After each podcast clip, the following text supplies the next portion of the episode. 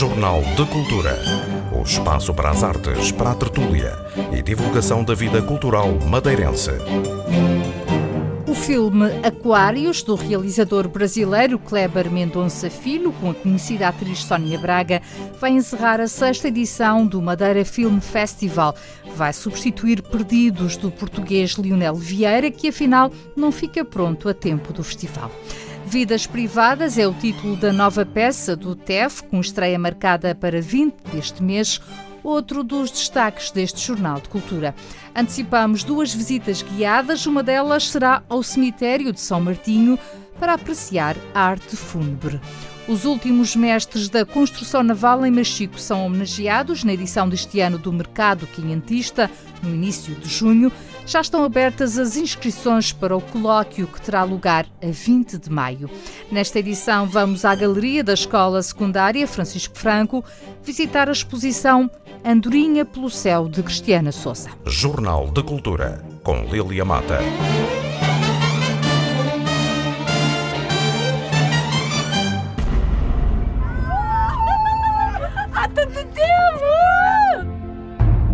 Perdidos, o novo filme de Lionel Vieira, rodado na Ilha do Porto Santo, já não vai estrear no Madeira Film Festival que decorre de 17 a 23 deste mês.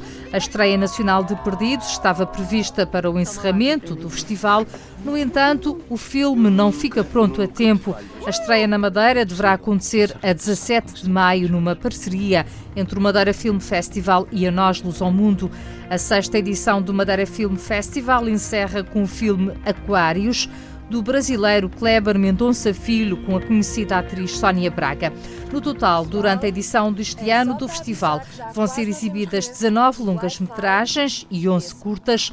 Em concurso estarão 10 trabalhos de cinema digital interativo.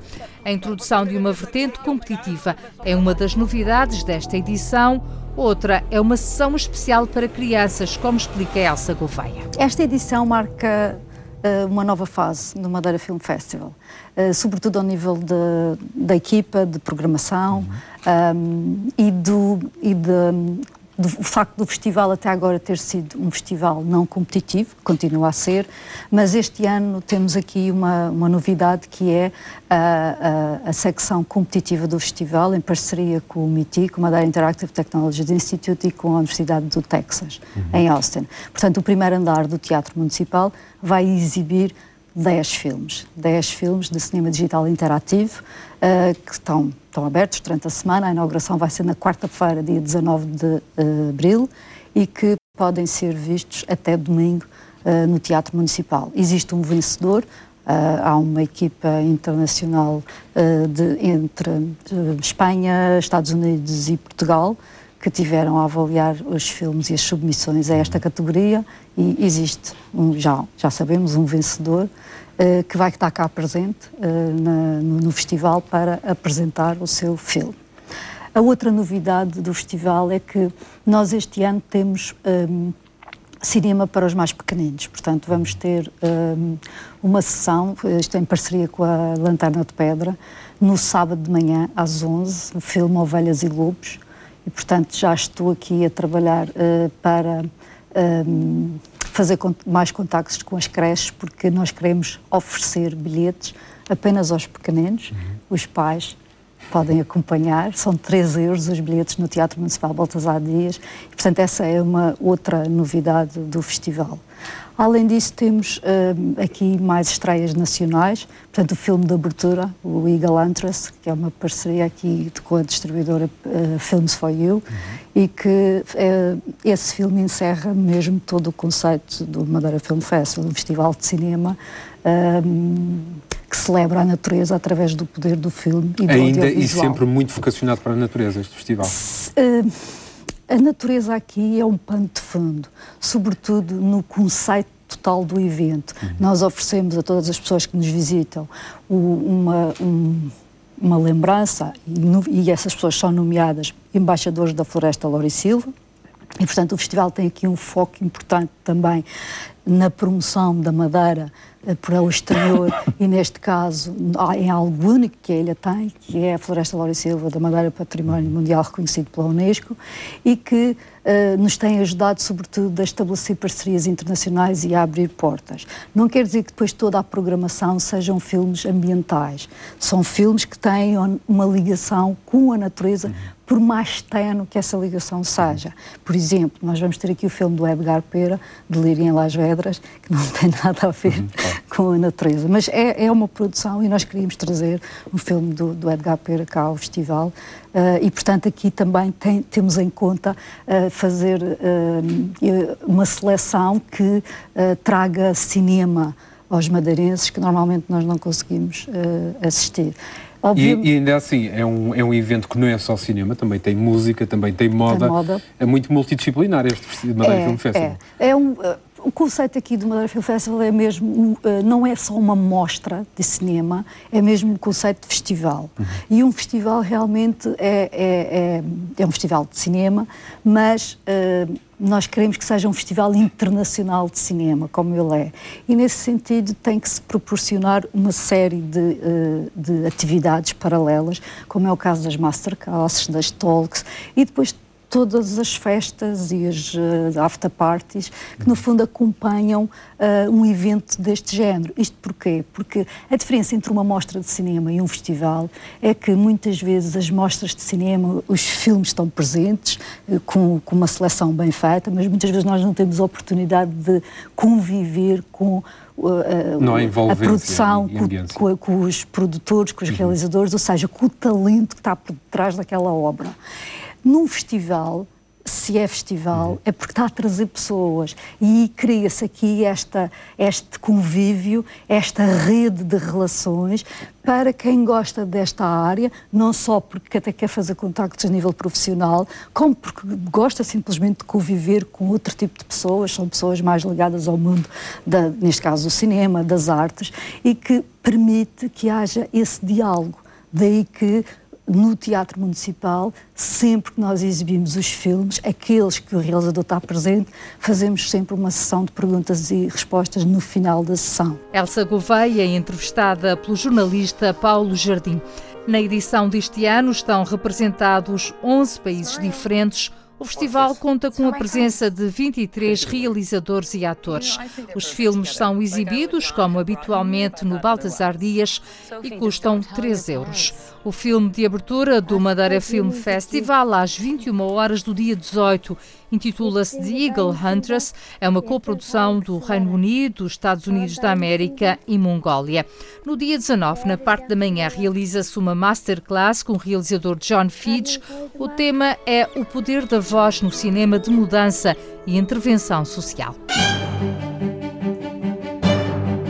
Jornal de Cultura.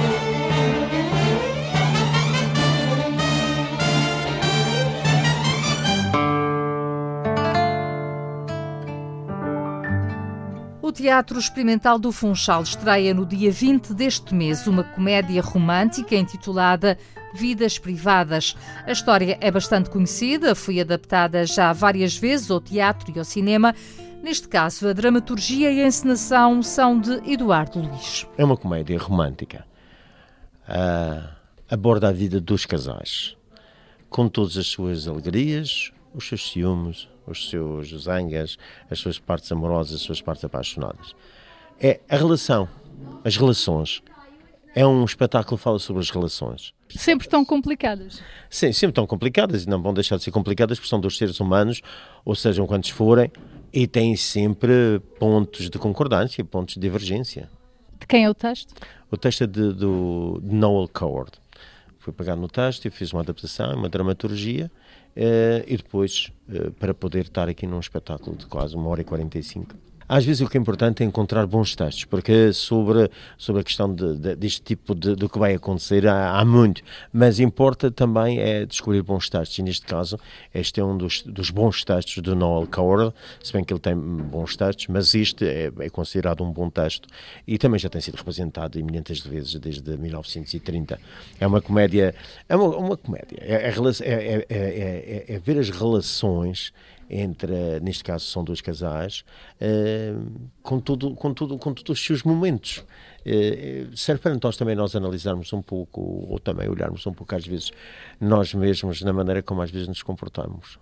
Um pouco espelho. Um pouco, um pouco espelho, que é sempre, espelho. Uma relação, as relações são sempre isso, são espelhos, nós nos sentimos uh, coniventes, ou, ou, não, ou então achamos que, meu Deus, eu faço aquilo também, eu não faço aquilo, eu não gosto daquilo, eu não concordo com aquilo. Uh, torna-se um espelho, mas ao mesmo tempo por isso torna-se torna divertido, ao mesmo tempo em certos momentos que realmente há momentos em que as coisas são tão tolas. Um texto que já foi uh, representado tantas vezes, sim, é, é, mais difícil encenar. Sei, como é que se tenta... Vezes, também na vida das vezes já foi ensinado em várias partes do... já foi levado ao cinema também. Uh, portanto, é um texto, cada texto. Há textos que vão viver é pelos atores, a, sua, a, a vivência, a força, a interpretação dos atores é que lhes dão vida em cada espaço em que é representado. É, este, o, o, cenário é um pouco diferente, um pouco de um pouco de trabalho. Isto é, é, um cenário, um cenário eh, numa tentativa de, de, de, apresentar os dois principais espaços, que é primeiro num hotel, na varanda de, de, de, um hotel e depois mais tarde no interior da casa da, da, da personagem de uma das personagens portanto, o primeiro ato passa-se cinco semanas antes, ou uma semana antes, talvez, desculpe, uma semana antes, e depois o segundo ato já é dentro das, do, do, da, da, relação que duas das personagens têm e depois a chegada das outras duas figuras. Lembre-se do que prometeu. Temos de enfrentar isto juntos e resolver as coisas de uma maneira ou de outra. Vou tentar dominar-me, mas estou tão, tão cansada. Há que tempos que não durmo como deve ser. Nem eu. Margarida Gonçalves, Duarte Rodrigues, Felipe Luz e Isabel Martins dão corpo às personagens desta nova peça. Isabel Martins representa um papel que tem sido um verdadeiro desafio. Esta personagem que eu vou desempenhar Uh, portanto, que a Amanda é uma personagem que tem sido um pouco difícil de chegar até ela, porque é muito distante da minha realidade. É uma, é uma pessoa completamente diferente de mim, não, de eu, de eu própria, se bem que nós, como atores, não é, vamos sempre beber às nossas experiências, eh, fundamentalmente é isso. Mas a Amanda tem sido uma personagem muito difícil de chegar lá, para mim, para mim, porque é um registro bastante distante do meu e portanto tem sido um, é uma conquista diária. Eu acho que finalmente a Amanda está a chegar, graças a Deus. Está, e costumo dizer, oh, acho que ela já vem, já vem baixando aqui, porque de facto tem sido um desafio. Quem é a Amanda? Amanda é uma mulher sensualíssima, é uma mulher muito uh, muito desprendida das relações afetivas. Para ela, portanto, é muito a paixão, a intensidade da paixão, o momento, e não o amor romântico ou apaixonado. Isso, ela tem uma paixão louca, mas é mesmo uma paixão muito louca, desmedida. Uh, desproporcional uh, para um homem, não é? Que não é o marido com quem ela, com quem ela casou. Portanto, essa relação com o marido é uma relação muito desprendida, muito de de, de pura aparência e para lhe dar algum pronto, uma companhia, algum estatuto e pronto. A Amanda é assim, é um bocado também oportunista, digamos assim. É uma mulher calculista, distante, fria, mas muito sofisticada, muito glamourosa. Eu acho isso uma tremenda falta de consideração da sua parte. Mandy, eu. Você deve ser assim dele, passou bem? Bem, se é essa a forma que você vai se comportar, confesso que não sei porque é que cá veio. Eu vim para falar com o Elliot. Não penso que o vá impedir. Ele está lá dentro, muito provavelmente caído num profundo marasmo de álcool. Isto é tudo tão desagradável, Amanda. Falámos também com Felipe Luz, Elliot em cima do palco. O grande desafio é tentar manter esta personagem eh, e dar-lhe a maior coerência possível ao longo de todo o espetáculo, porque, como qualquer personagem, tem diversos uh, momentos de humor, de, de, ironia, de irritação, ou seja, tem estas variações emocionais e a tentar dar, uh, dá-las de uma forma mais justa à personagem, ir experimentando e encontrar, no fundo, a medida certa, sempre com, com verdade e com um bocadinho de humor, também uh, como pé das cenas. Quem é o Elliot? O Elliot, neste caso, é, é um bom é um, um homem de uma classe social uh, bastante uh, favorável, digamos, e está em lua de mel uh, recentemente, claro, que casou-se com, com a Sibyl, ou seja, a Sibyl também é uma, é digamos, uma menina de mamã com bons costumes, uma boa educação, boas famílias. Uh, e é este o Elliot e é esta a relação que ele tem no momento de início do espetáculo depois vai se transformar no amante de, da Amanda. Possivelmente, não. Uh, torna-se torna o amante uh, da Amanda. Ou seja, há várias peripécias. Ele uh, conhece uh, a Amanda já, digamos, de outros carnavais e ao encontrá-la numa situação inesperada, acaba por tudo se desenrolar para que isso aconteça desse modo. A peça Vidas Privadas estará em cena no Cine Teatro de Santo António de 20 de abril a 28 de maio, de quinta a sábado às 21 horas e aos domingos às 18 horas. As entradas custam 8 euros para o público em geral, 5 para jovens, maiores de 65 anos e grupos com mais de 10 pessoas e 3 para as escolas. Jornal de Cultura.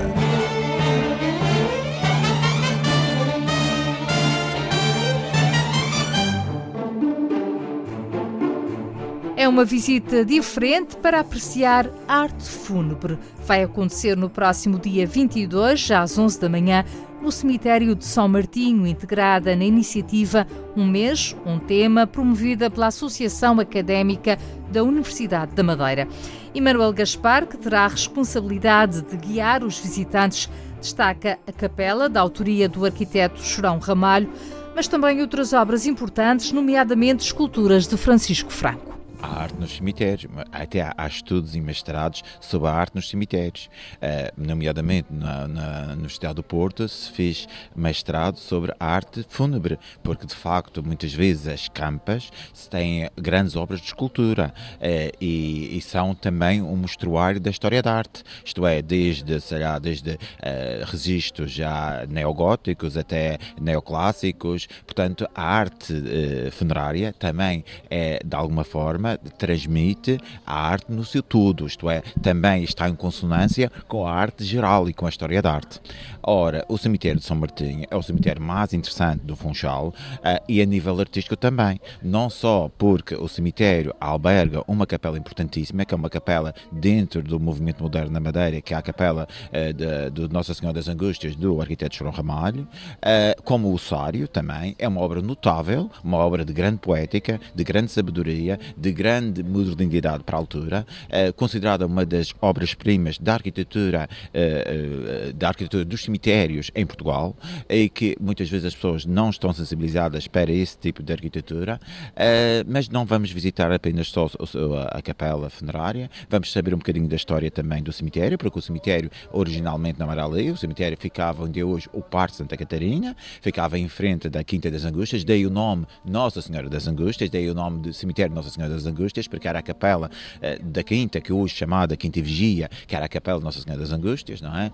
Nos anos 40 foi uh, trasladado o cemitério uh, da, da frente da, da Quinta Vigia para a São Martinho e o nome continuou, assim como o portal de entrada também foi trasladado lá para cima, mas o cemitério ficava ali onde depois se fez aquele belíssimo parque, o Parque de Santa Catarina, que de facto não estava em consonância nos anos 40, não estava em consonância com a cidade, ainda por cima ficava ali na zona de transição na zona de Charneira, entre a cidade antiga e a, e a cidade turística, portanto, convinha que tivesse um, um, fosse aquele espaço fosse um espaço de recepção aos turistas e não um espaço de, de fúnebre. E, portanto, o cemitério foi trasladado nos anos 40 e bem lá para cima.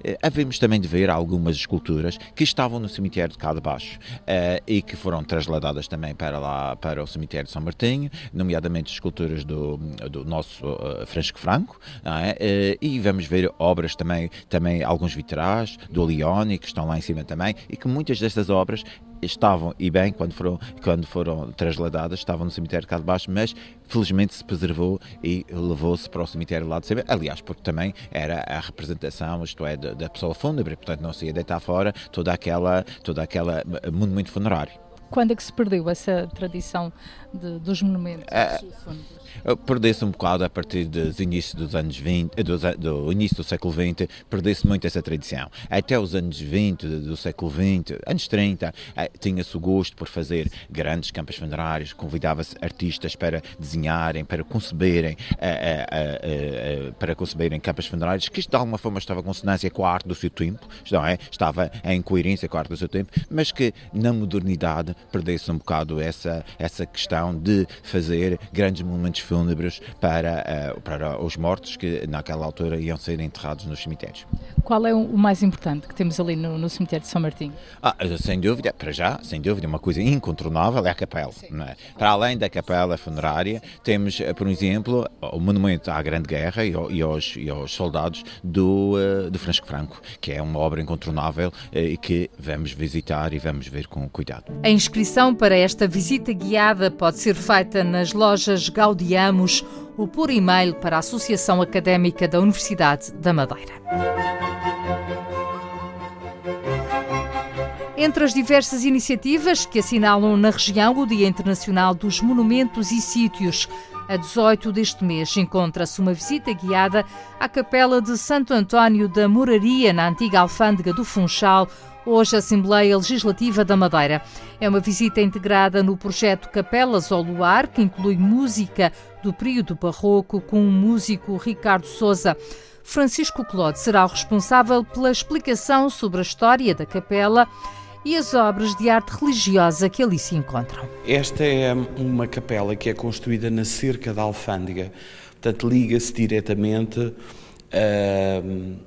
à evolução natural e histórica do edifício com o peso que tem a alfândega de Funchal. Como sabe, é construído no início do século XVI e vai sofrendo obras de transformação até praticamente aos dias de hoje, quando é transformada em Assembleia Legislativa Regional.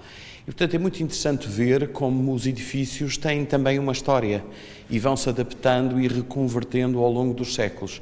E este é um caso, é uma capela uh, fundada em 1715, aberta ao público, aberta, aberta, criada em 1715, mas que uh, terá uma vida relativamente breve, porque nós sabemos que a partir de meados do século XIX ela já estava em mau estado de conservação.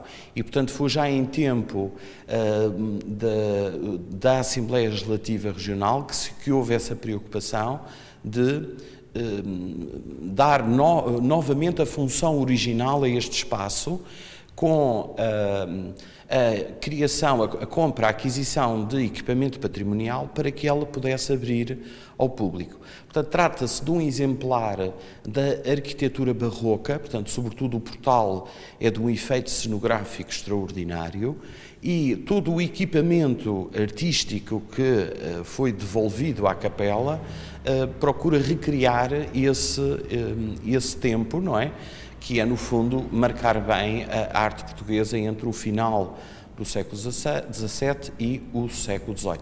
Nós vamos ter aqui a primeira, e é sintomático, nós vamos ter aqui este ano a primeira capela ao luar é na Capela de Santo António da Moraria, exatamente para darmos um exemplo de uma capela que foi recentemente, e num gesto de colaboração da Direção Regional de Cultura eh, e, e, da própria Assembleia, foi reorganizada, foi reequipada, eh, foi criado um guia de visita em português e inglês, o que Portanto, estamos a dar um exemplo, penso eu, um bom exemplo de dar a conhecer e divulgar o património tão rico da Madeira. Uma visita que começa às 21 horas e dá início a mais uma série do projeto Capelas ao Luar da Direção Regional de Cultura.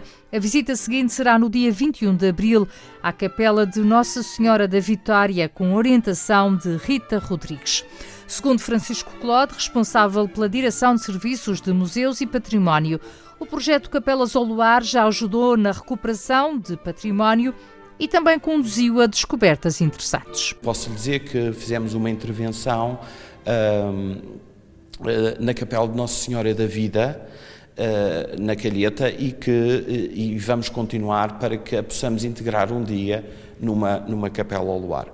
E há um aspecto muito particular, é que estas capelas ao luar têm vindo a provar por um lado, a diversidade e a qualidade do património, até a descoberta de coisas que não eram conhecidas, que é outro aspecto interessante. tem provocado até que se faça mais investigação e que se tenha vindo a descobrir várias surpresas interessantíssimas. E depois tem outra coisa, dizer que há um público fiel das capelas ao luar, que esse público está a crescer e que há muita gente que se interessa pela memória patrimonial e pela identidade cultural da Madeira e do Porto Santo. Há muitos madeirenses interessados e atentos ao que se faz. Tem sido muita a procura por estas visitas, acompanhadas por um enquadramento histórico e artístico e por um momento musical. As inscrições devem ser feitas previamente. Jornal de Cultura.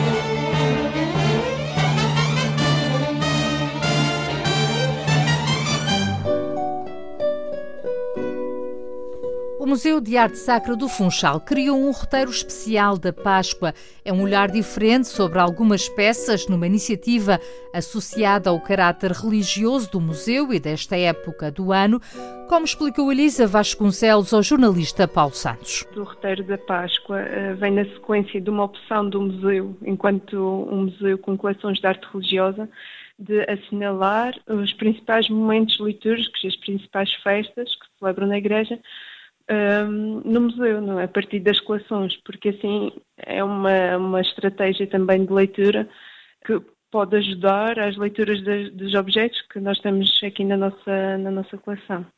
Em concreto, que tipo de objetos, que tipo de, de espaços, enfim, o que é que o roteiro mostra de concreto? Uh, portanto, o roteiro uh, fez uma apropriação do termo Via Crucis, uh, ou o Caminho da Cruz, que é uma celebração própria da Quaresma na Igreja Católica e que assinala os principais momentos de Cristo, desde a sua condenação até, até a morte na cruz. E nós fazemos neste roteiro uma apropriação do termo porque justamente assinalamos Uh, selecionamos um conjunto de, de 15 representações uh, do crucifixo, da cruz de Cristo, uh, presentes na nossa coleção, para explorar um, as diferentes, os diferentes tipos de, de iconografias, as as diversas simbologias associadas à cruz e à representação da cruz na arte cristã. Não estamos a falar apenas de pinturas, estamos a falar de vários tipos de peças. Não, estamos a falar de, eh, de peças desde, que vão desde a orivesaria, com as cruzes processionais, até à pintura e passando pela escultura também. Uh, portanto, é um, um, percurso que passa por as diversas, as diversas coleções do, do museu. Usando uh, precisamente essa sua deixa do percurso ou do roteiro, uh, as peças estão distribuídas ao longo de um percurso em que se convida o visitante a conhecer o museu. Exatamente. Portanto, mediante a aquisição do bilhete uh, de visita ao museu, o visitante pode visitar o museu à vontade, não é? Visitar toda a coleção.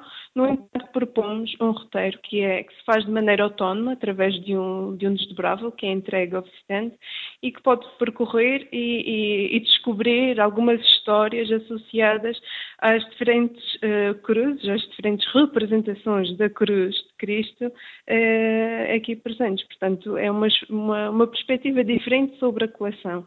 E mesmo para quem já conhece o museu, eh, quem já o visitou noutras ocasiões, pode descobri-lo de uma maneira diferente, um, enquadrado também no, neste tempo de Páscoa, não é? Nesta, nesta, nesta altura da, da Páscoa. O roteiro da Páscoa no Museu de Arte Sacra do Funchal está disponível até 29 de abril.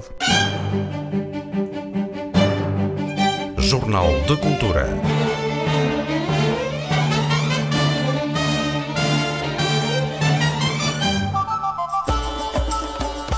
Abertas até 12 de maio as inscrições para o 11º Colóquio do Mercado Quinhentista, que este ano é dedicado ao tema da construção naval.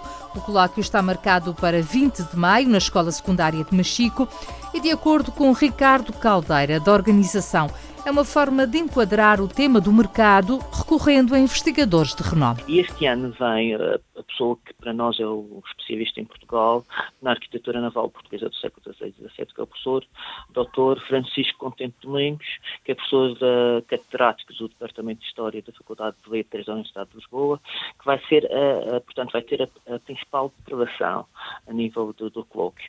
Mas vamos ter, como tem, temos tido nos outros anos, também uma aproximação, não só a nível temporal, mas também a localidade de Machique, uh, vir do século XVI até a atualidade, mas também com, com, a, com a temática muito ligada a Machique. Por isso vamos, vamos um, perceber, para além do século XVI, para além da construção da arquitetura naval do século XVI, a vida a bordo das naus, como é que se vivia a vida a, a bordo das naus, mas depois estudas as questões ligadas a Machique, ligadas aos, aos antigos estaleiros, aos calafatos, aos barcos, aos naufrágios na, na costa madeirense e a, a próprio documentário eh, de toda a construção naval da Madeira. Portanto, vai ser muito abrangente. O mercado quinhentista vai decorrer de 2 a 4 de junho e terá algumas novidades.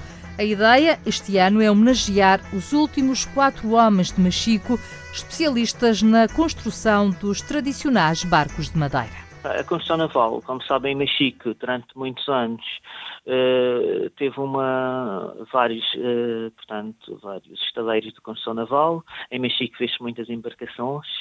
Uh, é, está enraizada ainda essa, essa, essa presença. No, fundo, também queremos homenagear, e o cartaz este ano, as, as quatro, os, os, quatro adultos são os últimos construtores navais, ou carpinteiros navais, ou calafates, que trabalharam na, na, na zona de, da Bandalém, na zona da Misericórdia, no, no antigo Calhau de Mexique.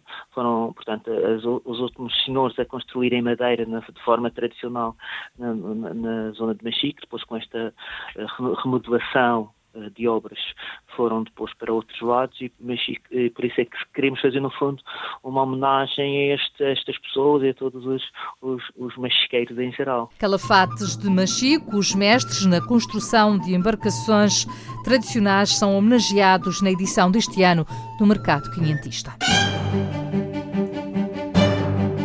Jornal de Cultura.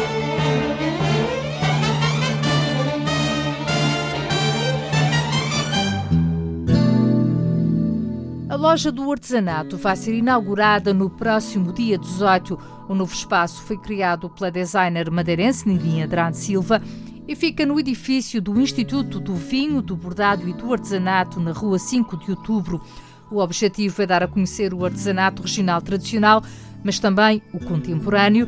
A jornalista Celina Faria traz-nos os detalhes. A loja do artesanato vai ser um espaço para exposição e venda de artigos. Paula Jardim, presidente do Instituto do Vinho do Bordado e do Artesanato, confirmou à Antena 1 o número de artesãos que já mostraram interesse pela loja. Temos cerca de uh, eh, 27 artesãos inscritos atualmente para venderem as suas peças na loja de, do artesanato, seja do artesanato tradicional, seja do artesanato contemporâneo. Claro que esta loja é, é, determina um bocadinho a genuidade, a genuidade dos, das nossas peças, tendo em conta que existem várias lojas de artesanato na região. No entanto, esta é concebida exclusivamente para o artesanato que é produzido na região. Falando das botas, falamos também do pão de poncha, falamos de algumas peças de madeira dos embutidos,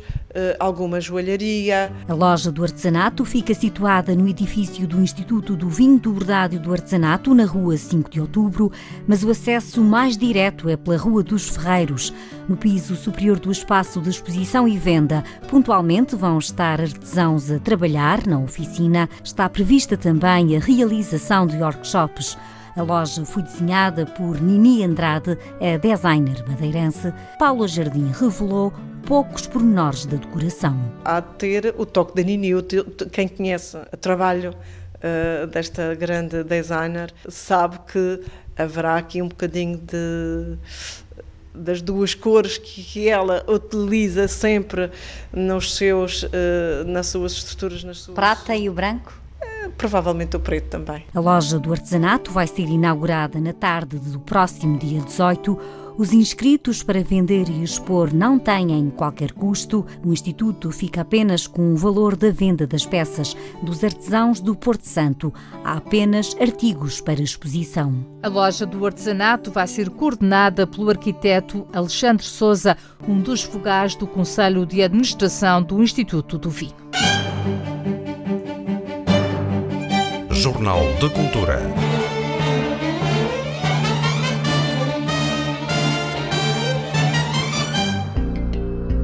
Andorinha pelo Céu. Este é o título de uma exposição que pode ser visitada até 28 de abril na Galeria de Arte da Escola Secundária Francisco Franco. Cristiana Souza, que foi aluna da escola e hoje é uma artista com trabalho reconhecido, aborda temas relacionados com as raízes madeirenses, mas há também espaço para trabalhos bem diferentes, os primeiros da artista. Esta exposição estão, estão dois grupos que fazem parte do meu percurso artístico e que dividem-se, lá está, dividem-se em dois. Primeiro piso estão os trabalhos mais recentes, que têm mais a ver com o trabalho que eu tenho desenvolvido também recentemente e que hum, têm a ver com este universo, com esta imagem que existe em torno também da, da ilha. E depois cá em cima, no piso superior, temos o, é, que, são chamados os retratos íntimos, que eu considero como sendo uma fase experimental do meu percurso, também ela mais antiga, foram trabalhos que foram desenvolvidos quando eu estava ainda na, na universidade a, a estudar.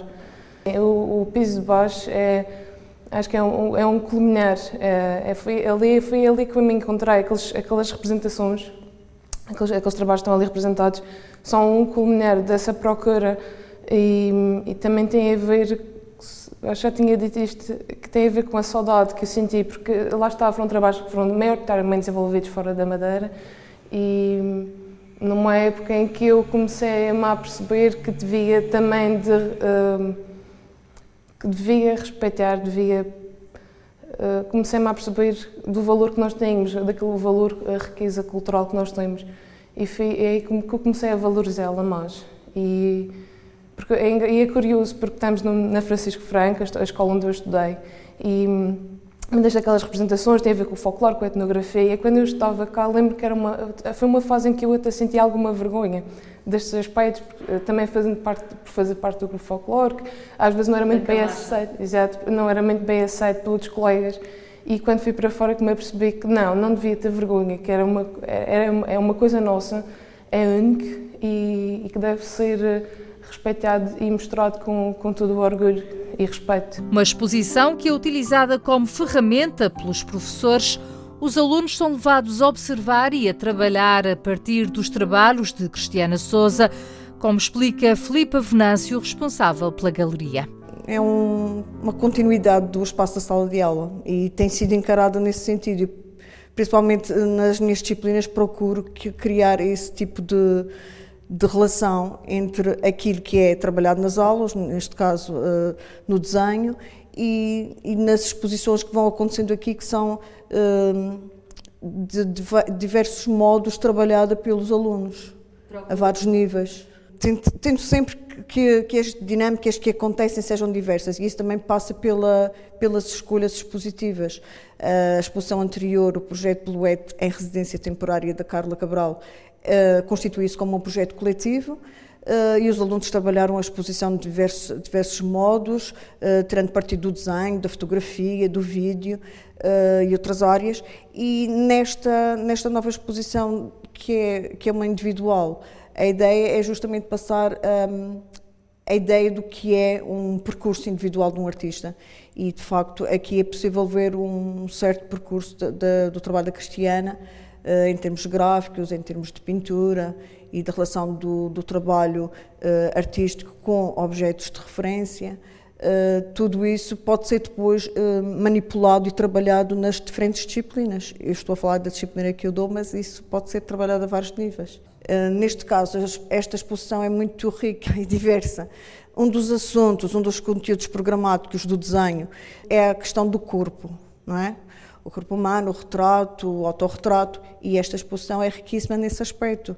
Uh, portanto, ela pode ser trabalhada uh, de diferentes maneiras, cabe muito, passa muito pela criatividade também nas propostas que se que se pede aos alunos. Uma ideia comprovada por Francisco Corte, aluno de artes na Francisco Franco, entrevistado pela jornalista Catarina Cadafés. Sim, aprendemos muita coisa. Eu acho que, especialmente, esta artista, eh, já sendo aluna da Escola da Francisco Franco, ela já esteve no nosso lugar, já esteve no 12 ano, e aqui nesta exposição nós conseguimos ver até uma certa evolução dos trabalhos ao longo dos tempos. Eh, ela começou como estudante, como nós, passou pela universidade, agora é uma artista, e nós, como alunos da Francisco Franco, até chegamos a ver o que é que pode ser um possível futuro, se dedicarmos o nosso tempo, se trabalharmos Às tantas, um dia conseguimos estar no lugar dela, ter assim uma exposição, uh, ter, pronto, desenvolver as nossas capacidades e competências a nível das artes. É sempre bom ver os trabalhos de outros artistas, ver até onde é que podemos chegar, ver uh, até as diferentes áreas uh, da arte a serem desenvolvidas. Isto dá-vos um incentivo? Dá um incentivo, definitivamente, para até para a disciplina, até para os tempos livres, até para uma futura carreira, é sempre bom ver o trabalho das outras pessoas. A exposição Andorinha pelo Céu pode ser visitada de segunda a sexta-feira, entre as 14 e as 18h30. Às segundas, quartas e sextas realizam-se visitas orientadas em diversos horários. Jornal de Cultura.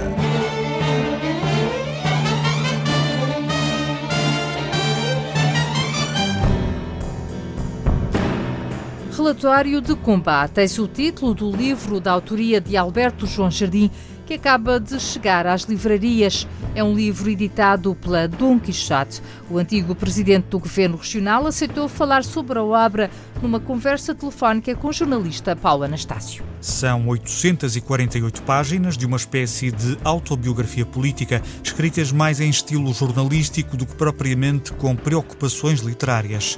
Jardim reconhece que é um livro grande, mas com capítulos pequenos. São muitas histórias que fizeram a história. Relatório de Combate explica porque é que na Madeira o caminho foi pela política autonómica, o que é que a autonomia permitia e o que ainda não permite. Nenhum processo histórico tem fim. Todo o processo histórico é dialético e, como sabe, nas regras de, da, da dialética, quando entra a, te, a tese e a antítese se forma a síntese, assim se passa a ser a tese. E este processo autonómico está no ponto que, que esperaria que estivesse ao fim de, de 40 anos? Não, eu esperaria que estivesse, se calhar até está mais à frente do que eu esperava no princípio. Simplesmente, ele tal como está ainda não é suficiente para a Madeira funcionar. Madeira tem que ter muito mais autonomia, uh, isto é, a Constituição está ao contrário. Enquanto a Constituição diz o que a Madeira pode fazer, o que a Constituição tem que dizer é quais são as competências do Estado no território da Madeira e daí por diante ser tudo que a Madeira. Um dos temas abordados é o da alegada ligação à Flama, mas Jardim garante que nunca pertenceu à organização que se bateu pela independência da Madeira, já que se assumiu sempre como autonomista e não independentista mas atribui um papel importante à Flama. A Flama foi necessária num determinado momento. Obviamente que eu nunca fui da Flama, mas não, não condeno a Flama, que fique bem claro. Eh, mas a Flama fez parte de um determinado episódio numa determinada altura. A Flama nem é chamada para quê. Ao longo de 37 anos do governo, Alberto João Jardim fez muitas amizades e garante que não fez inimigos, apesar das relações tensas com os poderes de Lisboa. O livro praticamente procura retirar qualquer juízo negativo, seja sobre quem for. Eu procuro mais dar uma narrativa dos factos, por exemplo, os episódios com o engenheiro Sócrates. Eh, eh, como sabe, as minhas relações no fim eram melhores que no princípio. Uh, os episódios estão lá e estão baseados em documentação. Agora, os juízos de valor é para cada um tirar. Eu não imponho juízos de valor a ninguém. O leitor é que tira seus, as suas conclusões. Em relatório de combate, Alberto João Jardim elogia nomes como os de Marcelo Rebelo de Sousa ou de Cristiano Ronaldo e garante à Antena 1, à margem das linhas escritas, que aprendeu a perdoar os adversários de ocasião. Agora, uma coisa é perdoar, outra coisa é esquecer. Perdoar é uma obrigação. Esquecer é uma tontice. O livro termina com o futuro, um futuro que Alberto João Jardim deixa para já em aberto. Que propostas é que deixa neste livro para, para o futuro da Madeira, ah, do país e da Europa? Quem quiser que leia, está lá tudo. Palavras de Alberto João Jardim, entrevistado a propósito do livro que acaba de lançar, Relatório de Combate. Esta edição do Jornal de Cultura teve apoio técnico de José Manuel Cabral e sonorização de Paulo Reis. Fique bem, boa Páscoa. Jornal de Cultura. Espaço para as artes, para a tertúlia e divulgação da vida cultural madeirense.